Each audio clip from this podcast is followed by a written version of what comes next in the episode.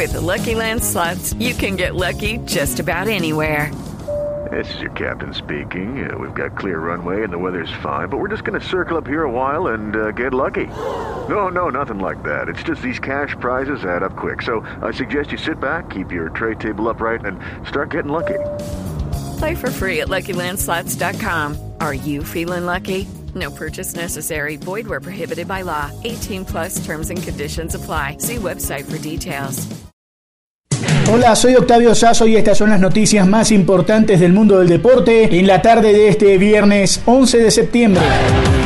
Y en el regreso del fútbol, Colombia ya tiene el primer campeón. César Peláez con todos los detalles. Hola Octavio y el Junior es el campeón de la Superliga en Colombia. El conjunto de Barranquilla, ante todos los pronósticos teniendo en cuenta su derrota 2-1 en la final de ida como local, le dio vuelta a la serie y derrotó al América 2-0 en el Estadio Pascual Guerrero, quedándose así con el primer título del año 2020 en el fútbol colombiano. Con goles de Inestrosa en el minuto 10 y Carmelo Tutunendo Valencia a los 80 de juego, los tiburones se sacaron la espinita de la última final y se quedaron con la Superliga ante el América de Cali en un estadio Pascual Guerrero vacío por la pandemia del coronavirus. Junior así es el primer campeón de este atípico 2020 que para el fútbol colombiano comienza este sábado con el juego entre Deportivo Cali y Millonarios en el estadio Palmaseca Valle del Cauca y que tendrá como siempre la transmisión de Blue Radio. El domingo Pasto y Tolima se enfrentarán en el segundo juego aplazado con el cual el fútbol colombiano vuelve al ruedo tras más de seis meses de para por el coronavirus. Y este fin de semana regresan las ligas en España y en Inglaterra. El domingo a las 10 y media de la mañana jugarán el Tottenham de Davinson Sánchez frente al Everton de James Rodríguez y Jerry Mina. James forma parte del plantel que visitará Londres el domingo.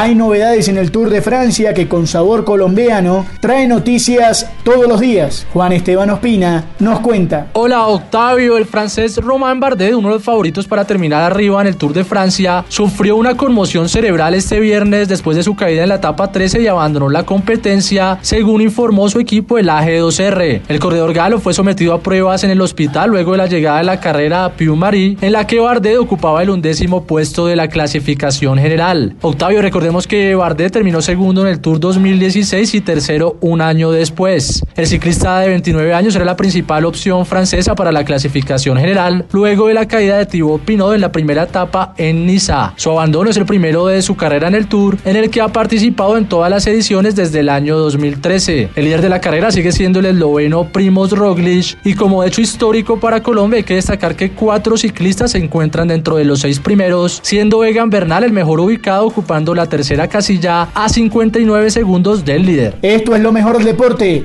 Sigan conectados con Blue Radio y bluradio.com.